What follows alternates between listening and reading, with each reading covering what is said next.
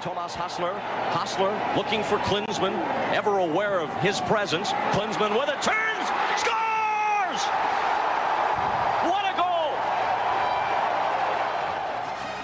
Les libéraux, les libéraux. Le podcast qui revient sur le football de notre enfance. Durant le football de notre enfance, le grand joueur allemand avait souvent toujours le même profil. Froid, sévère, visage fermé et évoluant assez rarement en dehors des frontières allemandes. Un joueur fait office d'exception, Jürgen Klinsmann, Johan. Ouais, Jürgen Klinsmann, c'était vraiment euh, le joueur qui. C'était le petit rayon de soleil en fait de, de, cette équipe d'Allemagne qui paraissait froide, euh, très dure, etc. Mais c'était quand même un, sacré comédien, euh, surtout en Angleterre, ils en sont rendus compte quand il a signé là-bas. Mais oui, Jürgen Klinsmann représentait vraiment euh, l'antithèse de, de l'antithèse de, euh, de l'allemand à, à cette époque-là. Déjà, c'était le blond d'une équipe où il y avait quasiment que des bruns. Mhm. Euh, quand on parle de Matthäus, de Berthold, c'est vraiment l'un des seuls, l'un des seuls blonds qu'il y avait dans cette équipe-là.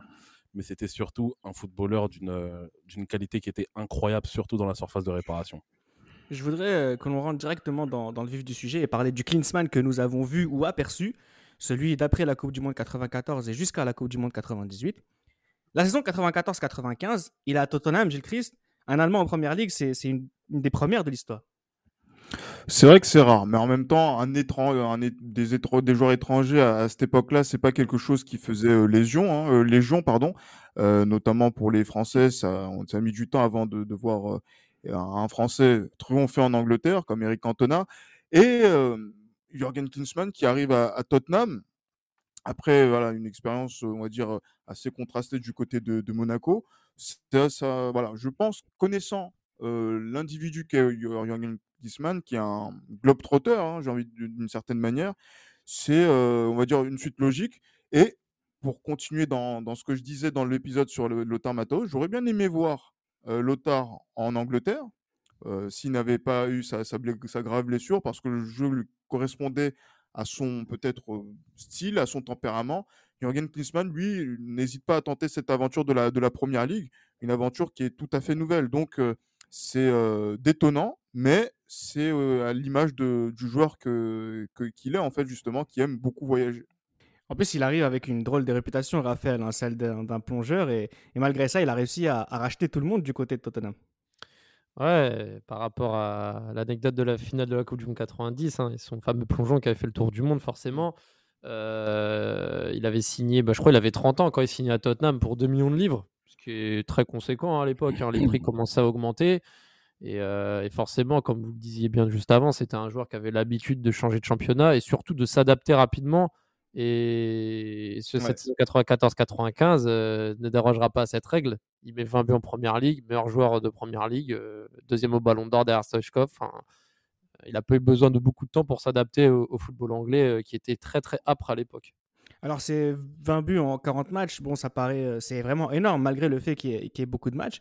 Mais il survole vraiment ce, ce championnat. Enfin, c'est quand même assez impressionnant de voir qu'en une seule saison, ce mec-là arrive dans un championnat étranger et met tout le monde d'accord. Ça montre quand même qu'on a affaire à un- quelqu'un de sérieux. ouais.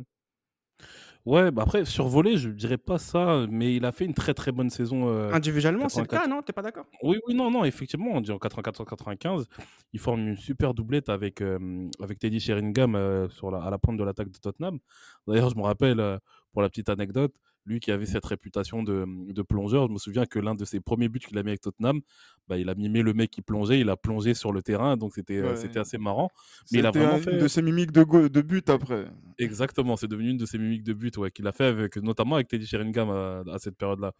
Et euh, oui, il est clair que cette saison 94-95, il, a, il joue dans une, équipe qui s'appelle comme Tottenham, qui n'est pas non plus un, un, énorme club en, en première ligue à cette époque-là. Mais voilà, c'est quand même quelqu'un qui compte et qui fait vraiment une extraordinaire saison. Et c'est d'ailleurs pour ça que le Bayern Munich ira le chercher après cette euh, sévère défaite en demi-finale de la Ligue des Champions face à l'Ajax Amsterdam.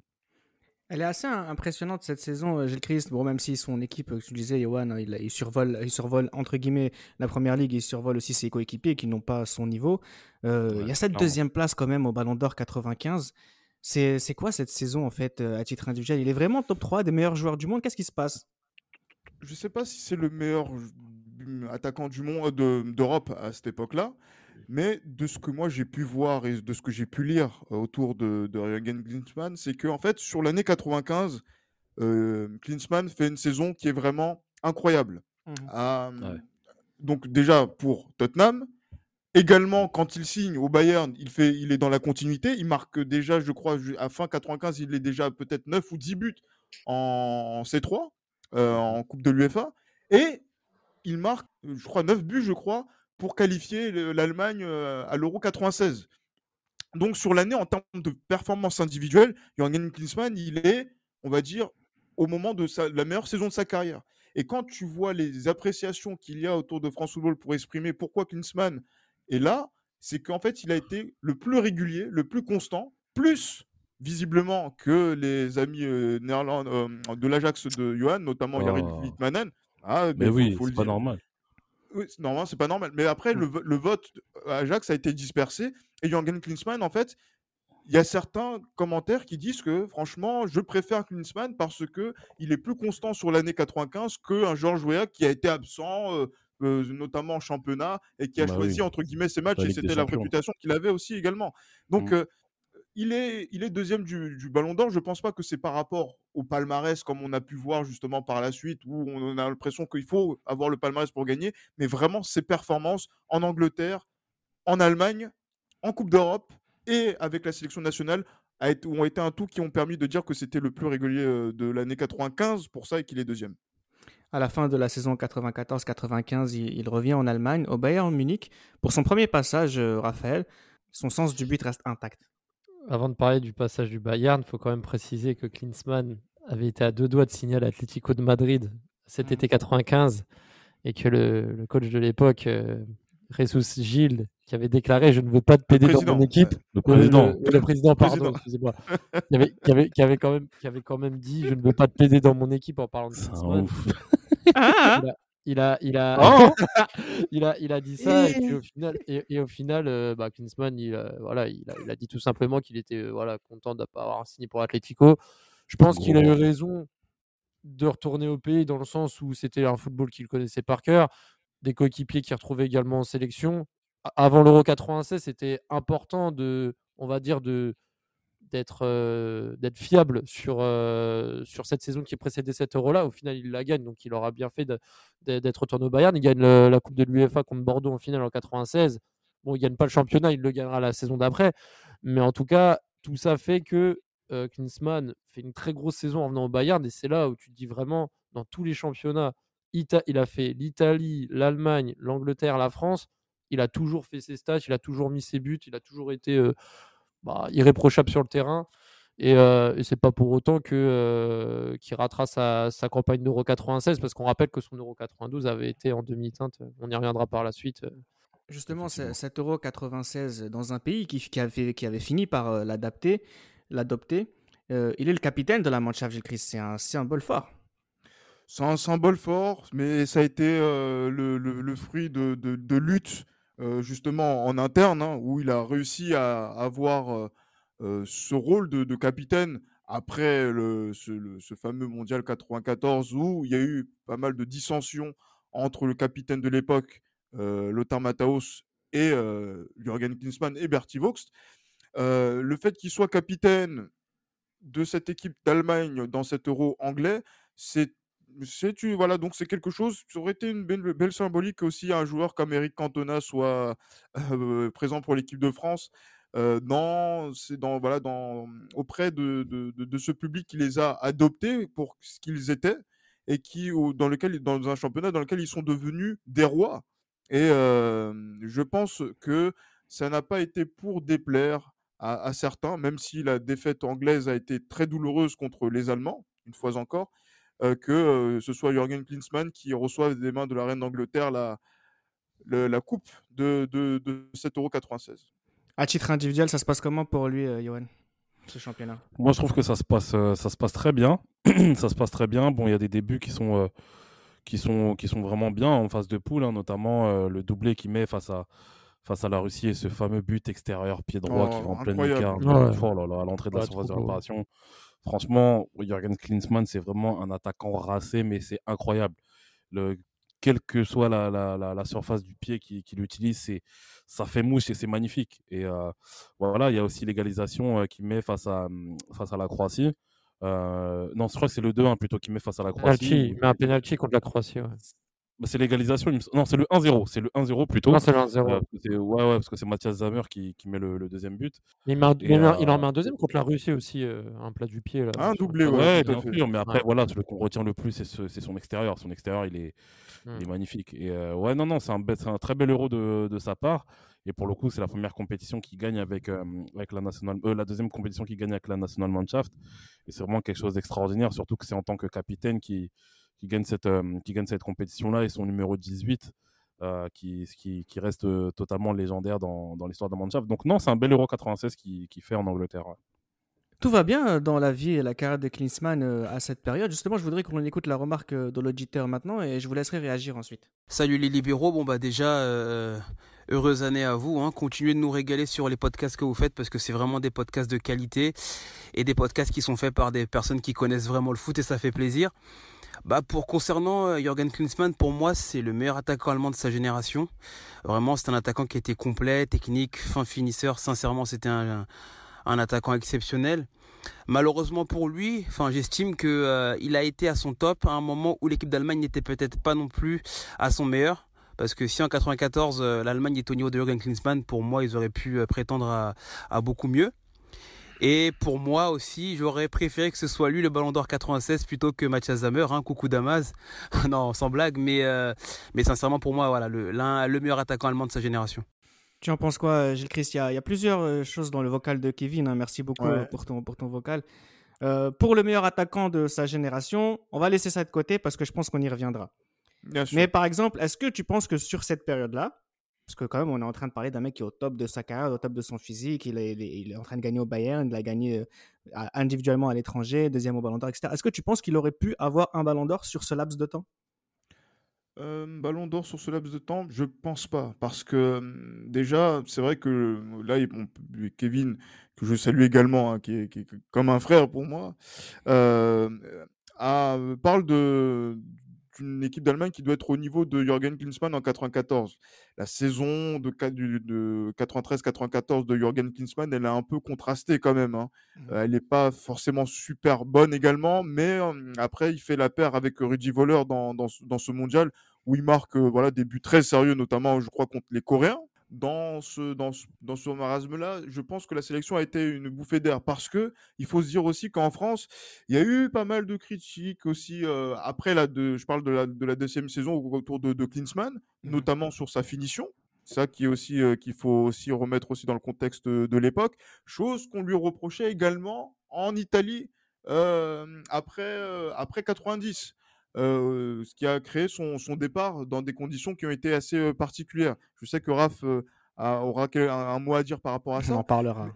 Mmh, et, et, franchement, sur Jürgen Klinsmann là, je, je, pense que c'est un voilà, c'est il est voilà, il est dans une, il se reprend notamment. Moi, je pense qu'il se reprend plus entre 94 et 98 plutôt que avant en fait sur 90 94 où voilà, je pense qu'il y a l'euro pas raté, mais l'euro qui n'est pas forcément une grande réussite. Il ne il gagne pas de trophée, il gagne pas de trophée avec Monaco. Bon, après les circonstances ont fait que ça n'a pas pu se faire dans les de façon voilà, je vais pas faire de commentaires. Normal, il y, a des clubs qui, ah. qui, truquent les matchs face à, face à Valenciennes, c'est normal.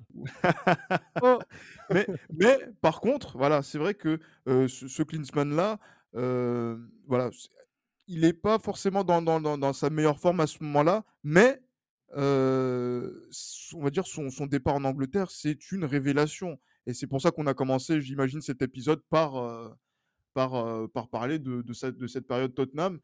Et un ballon d'or, je regarde ceux qui l'ont gagné. Non, mais c'est en vrai, la question, c'est. Il, est, deuxième il est derrière. En vrai, il est deuxième en 95.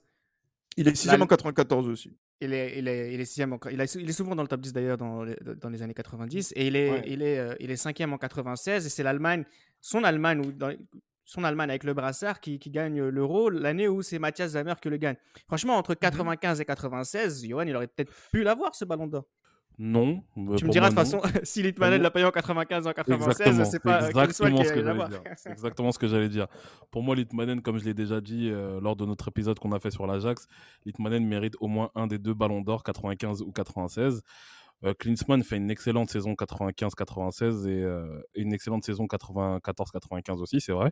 Mais pour moi, il ne mérite pas le ballon d'or autant qu'un Yari Litmanen qui a excellé non seulement, euh, non seulement en club, mais enfin qui a excellé non seulement justement dans, une compétition domestique, mais surtout dans la compétition reine qui est la Ligue des Champions. Donc voilà. Et en sélection nationale en sélection nationale, bah, c'est un Finlandais le type, hein, donc euh, c'est pas évident non plus. Il, est, très bon, en, il, est, très bon en, distribution de cadeaux de Noël, j'imagine, mais en, exactement. En mais en sélection nationale, je suis désolé, Gary Litmanen est finlandais. Et, Georges Weah, euh, il, est, suisse?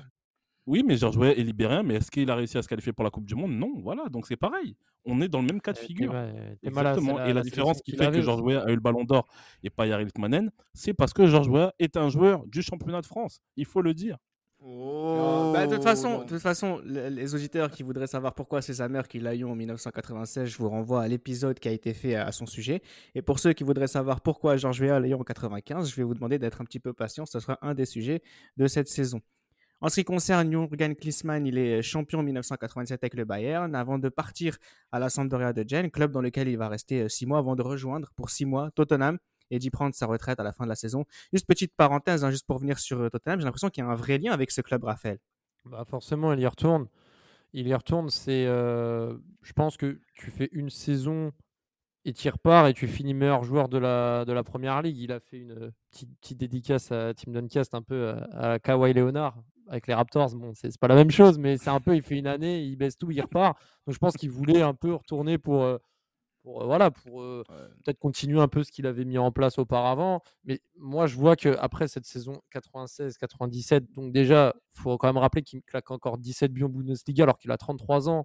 Et il y a des joueurs comme, comme Janker qui, qui venait d'arriver du Rapide de Vienne, qu'il a réussi à mettre sur le banc. Enfin, il a réussi. Il a, maintenu la cadence malgré son âge et malgré le fait qu'il avait tout gagné en, en sélection nationale avec un Bayern Munich qui a terrassé à Bundesliga avec seulement trois défaites. Tu vois qu'au final, Klinsmann, il a encore faim, mais quand il arrive à la Sampdoria, tu sens que c'est la, on va dire, c'est l'expérience un peu de trop. Tu sens que c'est, il est sur la fin. Il y a, il y a encore la Coupe du Monde 98 qui le motive, tu vois, mais c'est mmh. assez compliqué. Puis, puis il y a aussi le, problème avec Trapattoni. Hein. Il s'entendait plus avec Trapattoni aussi sur le banc, hein, ce qui explique. Mais, mais moi, ce que je veux, ce que je veux ajouter par rapport à, par rapport à son retour à Tottenham, si vous voulez, sur, dans, cette saison 97-98 euh, plutôt, euh, Tottenham joue le maintien. Tottenham fait une très mauvaise saison. Donc, euh, il arrive en, renfort à Tottenham, en renfort justement du mercato hivernal.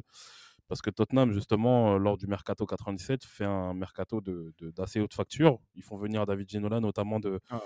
notamment de, de, Newcastle. Il fait venir aussi Les Ferdinand. Et, donc, franchement, Ginola, Ginola qui sert beaucoup Klinsmann hein, dans ce retour exactement, de, exactement. Klinsmann à Tottenham. Exactement. Donc, il vient surtout en tant que sauveur à, Tottenham pour cette saison 97-98 qui a été vraiment terriblement mauvaise de la part de, Tottenham qui finit 14e à seulement 4 points du, premier relégable qui est Bolton. Donc, c'était une saison qui était assez compliquée. Donc, c'est pour ça euh, qui, qui, revient justement chez, les Spurs et il, parvient justement à maintenir les Spurs euh, en première ligue juste avant cette, euh, ce fameux été 98 qui nous a tous, qui nous a tous ravis. Je, veux juste finir sur la phase Bayern Munich parce que quand je disais qu'il était parti à la Sampdoria, en fait, je pense que aussi son choix il a été accéléré. Je ne sais pas s'il voulait vraiment aller là-bas, même si la Sampdoria à l'époque c'était un gros client, mais mais c'était surtout son, entente avec Trapattoni. il disait lui-même qu'il était temps que cette torture se finisse en parlant de Trapattoni parce que voilà, on va pas présenter le personnage, mais c'est vrai que c'est son, son, dévouement aller au-delà de, de, de, la, moyenne standard et c'était n'importe quoi. Et au final, lui, il pouvait plus supporter ça. Et je pense que ça a accéléré sa décision et ce qui a entraîné, on va dire, ses dernières expériences un peu, je dirais pas moyenne, mais voilà, qui ne pas, qui reflétait pas tout ce qu'il avait fait auparavant. Donc, euh, donc voilà. À Gênes, il jouera avec Mihailovic, L'Aigle, Véron, euh, Bogossian, euh, beaucoup de grands joueurs aussi hein, pour, pour Montella, oui bien sûr, Bébé mmh. Signori aussi qui fait une de ses dernières saisons. Ils avaient une vraie équipe. Hein. Oui, oui, bien sûr, c'est incroyable. donc, et en plus de ça, tu as Klinsmann, donc c'est assez, assez, ouf. Ils ont fait une saison vraiment merdique hein, cette année-là, la, la Samp. Mais, mais bon, voilà, justement, tu parlais de cet été, euh, Johan. J'ai Christ, euh, bon, trois buts quand même en Coupe du Monde 98. Cette fameuse euh, Coupe du Monde allemande, des Allemands, pardon. Ouais, euh, clairement, mais justement, moi j'avais aussi ce souvenir-là euh, voilà, du match qui avait lieu, qui en plus qui avait lieu sur, euh, sur France 3, États-Unis États-Unis. Et au Oh, Parc des le Princes. but. Oh euh, et ce but-là, effectivement, et voilà, Jürgen Klinsmann, je me rappelle que euh, mon père, qui est toujours très impressionné par l'Allemagne, hein, comme beaucoup de, Comme de, beaucoup de nos papas. de nos papas de, cette génération, c'est vrai, il faut le dire. Et euh, voilà, encore une fois, je, je me rappelle encore une fois de, ce but de Klinsmann. Contrôle gauche, frappe du droit. Oh là là. Je traduis, on va dire, ce que mon père a pu dire. Voilà, ces Allemands, franchement, c'est vraiment très difficile de, de, les, de les terrasser. Et avec ce but de, de Klinsmann, mais franchement, en plus, Klinsmann, le contrôle et euh, justement la lucidité, incroyable. justement, pour placer le ballon dans, voilà, dans, dans, au fond des filets. Non, c'était. Mon premier- euh, Moi, c'est mon premier souvenir de Klinsmann de ma jeunesse. J'avais 5 ans. C'est vrai que ce Mmh. but-là, moi, avec le maillot magnifique, euh, avec les trois bandes que j'ai encore. Ah, il était beau. hein. Franchement, magnifique. hein. Magnifique but. Et... Oui. Ah, ça, il prend son temps, il y a contrôle. En fait, c'est un but d'école et c'est ça Mm. qui rend le but vraiment beau, c'est qu'il est simple, mais pas si simple que ça en même temps. Mais moi, C'est c'est le but contre l'Iran qui me fait rigoler un petit peu. là. Comment Ouais, il a été célèbre. opportuniste. Il a été Ouais, le- opportuniste, genre on tire la sur le poteau et lui, boum, La direct. tête, la tête. Ouais, Ouais, c'est ça. C'est vrai qu'il a eu l'instinct, il avait un vrai instinct de buteur. Ouais, je trouve que ces trois clairement. buts en Coupe du Monde 98, même le, le but euh, contre le Mexique, à la motion, quand ouais. euh, Lara il se trouve et il, a, et il tacle pour marquer euh, face à Campos pour l'égalisation. Je trouve que les trois buts qu'il met lors de cette Coupe du Monde, c'est vraiment trois buts de, de, vrai ouais. numéro 9. Mais, Mhm. mais encore plus que ce qu'il a pu mettre avant, parce que c'est vrai que on a souvenir de ces buts où il coupe au premier poteau de la tête, je crois que c'était en Coupe du Monde 90, les buts Ouais, de haut but. Mais ça, les buts, les buts qu'il met, c'est vraiment les buts de vieux briscards neufs euh, qui ont l'instinct euh, qui ont l'instinct en eux et, et aussi le- la lucidité de, de faire le bon geste au bon moment. Mais c'est vrai que putain, les, les buts qu'il met en 98, c'est vraiment révélateur de, de, de son talent dans la surface. Il prendra sa retraite après la Coupe du Monde 1998 pour laisser sa place à une nouvelle génération, car Klinsmann est avant tout une star des années 80. C'est cette génération d'Allemands nés dans les années 60, Gilles Christ. Encore, hein, et, Mm. et encore, puisque en fait, quand on parle des Allemands, on parle pas de la génération qui est née dans les années 70, mis à part Balak, mais on parle vraiment de cette euh, génération d'avant. Sammer, euh, Mataos, là aujourd'hui Klinsmann. Et si on regarde bien même les, les, les Oliver Kahn. Oliver Kahn également, mais celui qui Ah, fait le lien entre tous ces mecs-là, euh, ben, c'est Jürgen Klinsmann Eh qui a connu tous ces mecs, tous, tous ces garçons-là, que ce soit en tant que joueur, en tant que, en tant que sélectionneur, et euh, qui a, a été un coéquipier de sélection ou de club de, de ces personnes-là. Et euh, encore une fois, hein, c'est vrai que dans, il, a, il a commencé sa carrière dans les, dans les années 80, et euh, comme beaucoup. Et c'est vrai que là, pour l'instant, ouais, on a l'impression de, de refaire en fait là, sur cette saison-là des épisodes sur les, les idoles de, de nos grands frères en fait, voilà, plutôt que les nôtres directement, mais qui ont vu cette période des libéraux également. Et Bah c'est oui. ça qui est intéressant de, de, de, de voir euh, justement cette période où leur sommet coïncide avec, enfin, qui ne coïncide pas avec nos naissances respectives. Mais c'est justement durant ce paroxysme-là que nos légendes ont, ont, éclos et c'est aussi pour ça qu'ils ont été aussi forts, les stars de notre enfance, parce qu'ils avaient des exemples assez im- im- impressionnants comme coéquipiers et non pas comme, euh, comme spécial, forcément euh, idole. Et je trouve que c'est assez important. En ce qui concerne euh, Klinsmann, il a, il a éclos, hein, il a connu son éclosion du côté de, de Stuttgart. Comment tu définirais en vrai son style de jeu, Johan? Raphaël, on a parlé un petit peu, tu voudrais développer? Bah ouais, c'est un attaquant, c'est un attaquant de surface en fait. Ce qui est intéressant, c'est que c'est, pour moi, comme l'a bien dit Raphaël tout à l'heure, c'est un attaquant complet. C'est techniquement, il n'est pas non plus extraordinaire, mais il est juste en fait techniquement, c'est ce qu'il faut. Il est assez rapide pour être un bon attaquant. Il est assez technique pour être un bon attaquant. Il est assez puissant pour être un bon attaquant, mais c'est surtout un tueur devant le but, ce qui fait de lui un très grand attaquant en fait. Et c'est ça qui, est incroyable. Et euh, conformément à ce que je vous ai dit lors de l'épisode qu'on a fait sur le Tarmataus, Jürgen Klinsmann, la première fois que je le vois, c'est dans ce VHS-là qui montre le match euh, de, la RFA face à la Yougoslavie. Et quand tu vois que le premier but de ce, quand tu vois que le deuxième but de ce match, c'est quelqu'un qui met une tête plongeante au premier poteau, euh, tête décroisée plongeante au premier poteau, et c'est c'est magnifique quand tu es jeune encore, quand tu vois ce genre de, ce genre de but. Et euh, c'est à ce moment-là qu'on s'intéresse un peu plus à Jürgen Klinsmann. Et franchement, ça a été un attaquant mais extraordinaire. Moi, on, le cite très très très peu hein, parmi les, meilleurs attaquants de l'histoire. Mais ce qu'il faut savoir, c'est que Jürgen Klinsmann, c'est peut-être l'un des meilleurs, c'est peut-être le top 5 des meilleurs attaquants de sa génération. Et ce qu'il faut savoir, c'est que à cette mmh. époque-là, il y a énormément de grands attaquants euh, en tant que numéro 9. Je vais vous poser cette question euh, juste après. Hein. Bientôt, juste pour. Euh, voilà, il faut bien préciser qu'il connaît sa première sélection en 87 sous Beckenbauer, toute une nouvelle génération. Il est le meilleur buteur et meilleur joueur allemand en 1988. Et pour devenir encore plus fort, il signe à l'Inter, Raphaël. Toujours. Et oui, l'Inter, il va rejoindre ses compatriotes Andreas Breme et, et justement, euh, dans cet Inter Milan qui commence à, ressembler à, quelque chose, hein, parce que c'est vrai que l'Inter avait toujours cette, étiquette, surtout dans les années 70 avec le Catenaccio, etc., etc. Là, ça devient vraiment une équipe vraiment euh, de plus en plus agréable à voir. Et Klinsmann va se fondre justement dans, ce collectif. Il va remporter notamment la, Coupe de l'UFA contre, contre l'AS Rome, avec un Mataos qui, sur cette campagne, je crois, marque à chaque tour. Il était exceptionnel.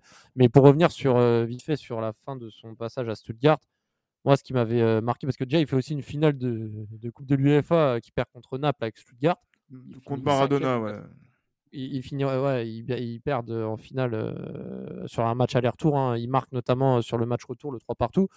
Mais moi, en 87-88, cette saison, il est meilleur joueur de Bundesliga. Moi, ce qui m'avait marqué, c'est que j'ai revu un peu des archives parce que j'avais pas eu l'occasion de, de, vraiment voir Klinsmann à l'œuvre dans les années 80. C'est mais ses buts, enfin, il avait mis un retourné acrobatique contre le Bayern Munich, il mettait des buts, mais, mais c'était, mmh. c'était, en fait, il, ce qui est dingue, c'est que Klinsmann, moi, il m'a, je l'ai vu jouer de mon enfance, mais il, dix ans plus tôt, il était déjà euh, dans les, dans les standards des top attaquants européens. Enfin, moi, je trouve que il a, il a, tapé dans quasiment trois décennies, ce mec. Enfin, ce qu'il faut pas oublier, c'est qu'il n'a que 24 ans quand il est meilleur buteur et meilleur joueur de, de la Bundesliga. Et à l'époque, 24 ans, c'était super jeune. Hein.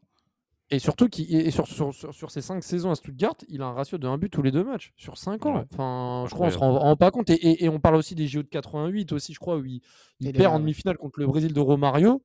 Bah, pareil, il met quoi 4-5 buts lors de cette édition, euh, euh, plus euh, l'Euro qui, fait aussi à la même période. Enfin, à Klinsmann, à cette période-là, c'est en sélection, en jeune, en Coupe d'Europe, en championnat et même à l'Inter Enfin, c'est très très fort. Hein. Et même à l'Inter, les buts qu'il met, il arrive dans le meilleur championnat au monde. Je crois, il met il y a 13 buts en 89-90.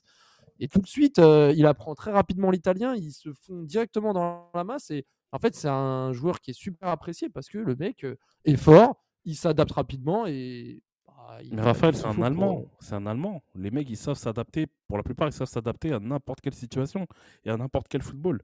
Surtout à cette époque-là, en tout cas c'est vrai qu'à l'époque, j'aurais bien aimé le voir justement remporter le titre avec l'Inter parce qu'il ne le gagne pas. Je crois qu'il arrive à l'Inter quand l'Inter est championne, si je ne me trompe pas.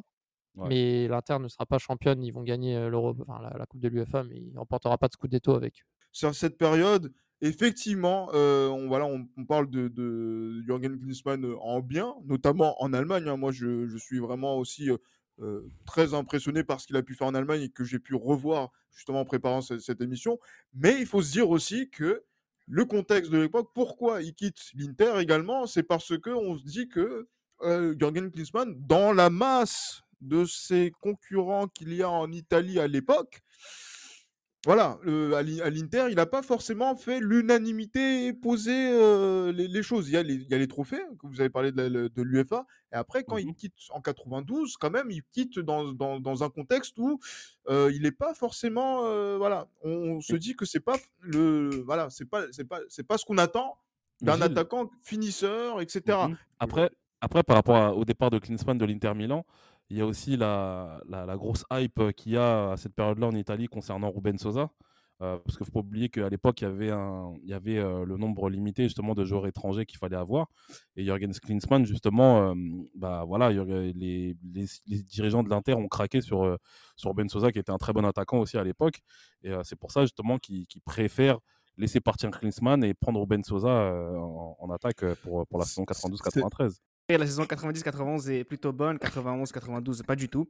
Il a besoin d'un nouveau défi, on parle de lui en France. Au PSG, mais pas seulement, il signe à Monaco, Raphaël.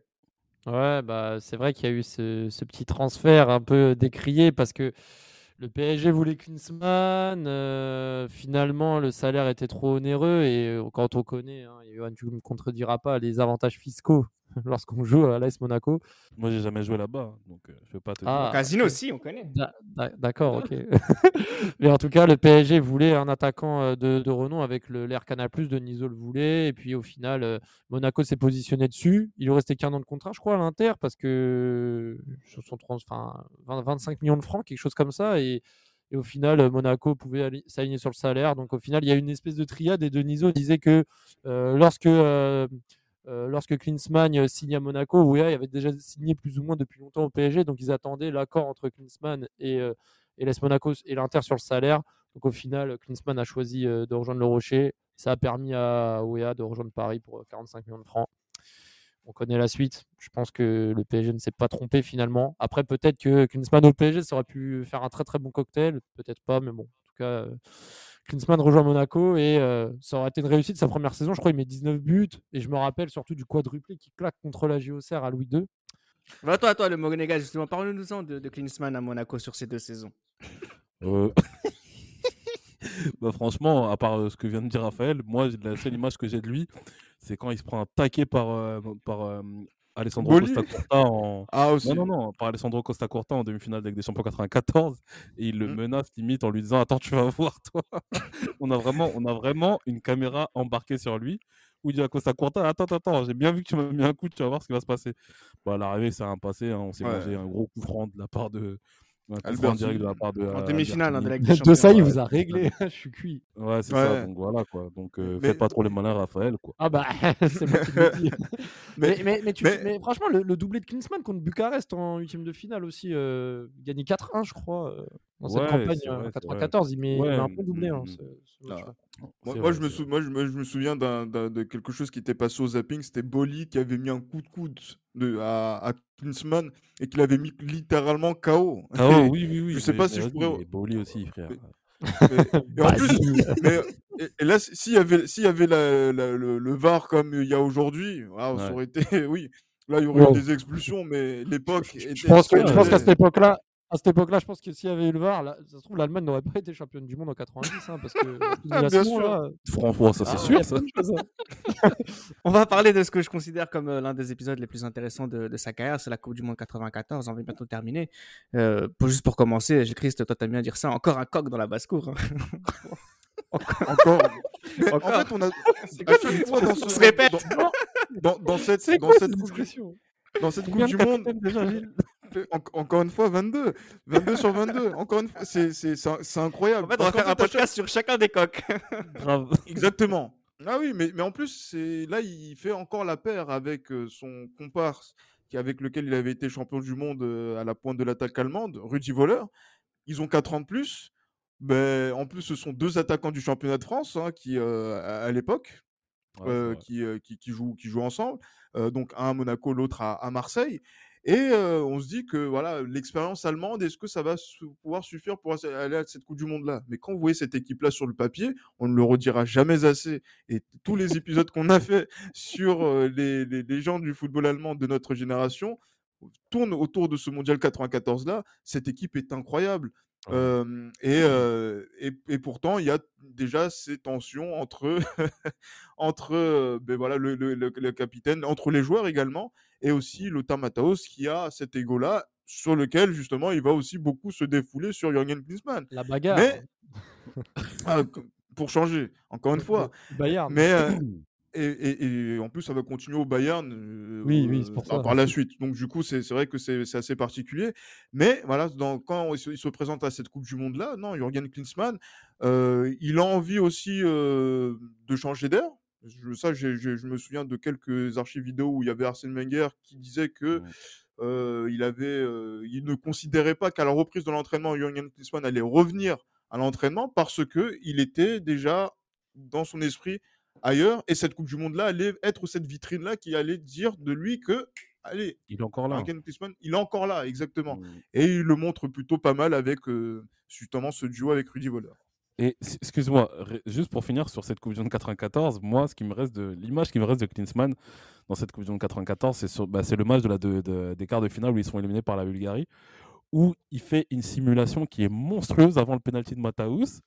Et quand, euh, et quand euh, donc euh, voilà, il simule, Mataus met son penalty, et quand euh, Risto Stoichkov à l'entrée de la surface simule aussi.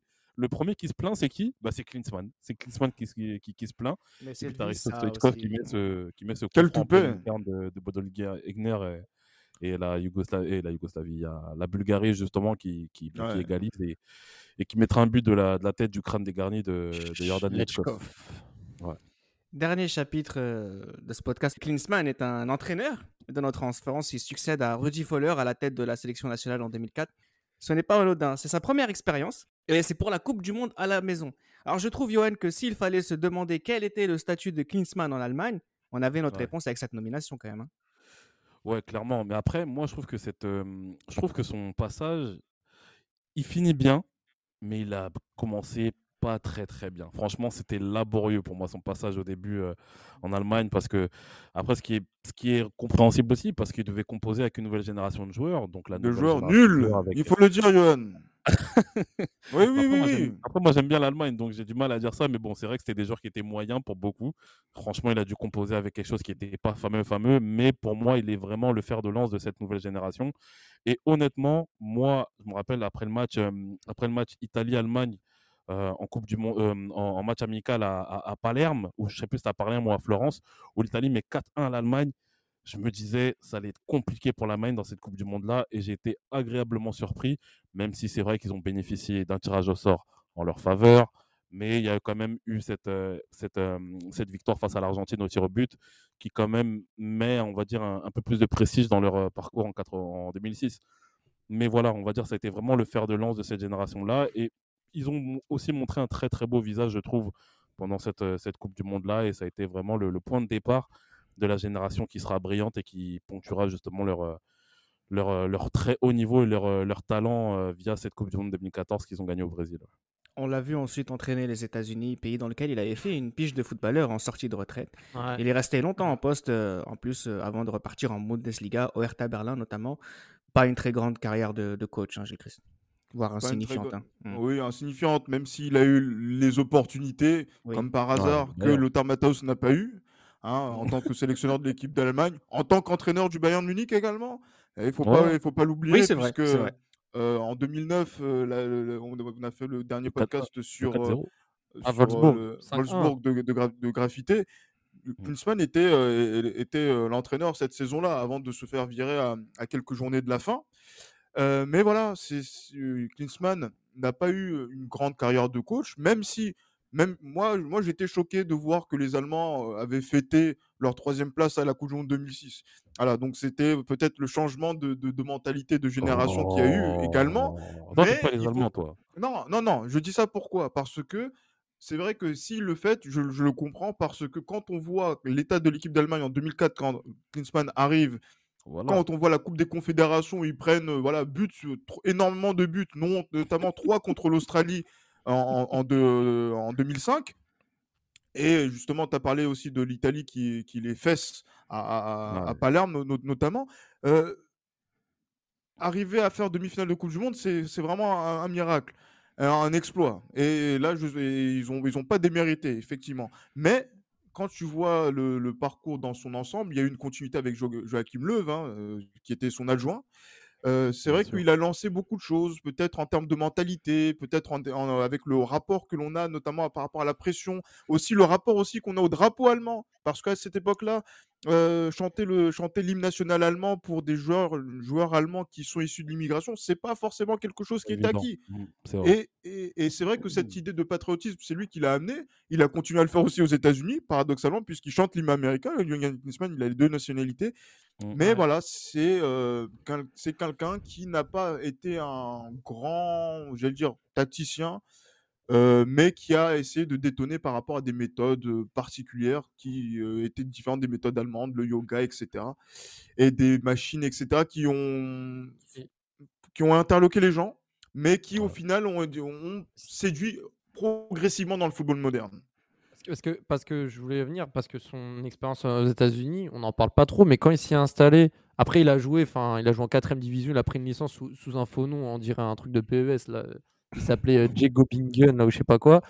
je pense qu'il a, je a eu euh, un amour pour, pour cette région de Californie. Il a, il il se sentait bien. Il disait aussi dans des, dans des, dans des interviews que ça lui faisait plaisir de voir là des conditions, même pour le corps humain. En fait, il se rendait compte que, euh, contrairement en Allemagne, euh, jouer en Californie, il fait toujours bon toute l'année. C'est mieux pour la préparation physique. Et je pense qu'il a eu cette appétence pour euh, le yoga, etc., qu'il a essayé de mettre en place, notamment sur, bah, sur ses, métiers de coach, notamment Bayern Munich, etc. Donc ça avait été un peu mal vu, surtout quand tu passes du, on va dire, du, bouddhisme mentality entre guillemets de, Californie à, à, la rigueur de Munich et surtout l'école allemande, bah, c'est sûr que sur le moment, il y a eu une adaptation au niveau de, de ces méthodes-là. Sur le moment, c'est mal passé. Ça a peut-être un peu tronqué son expérience de coach au Bayern Munich, puis ensuite aux États-Unis, parce qu'après, il y a eu ce décalage.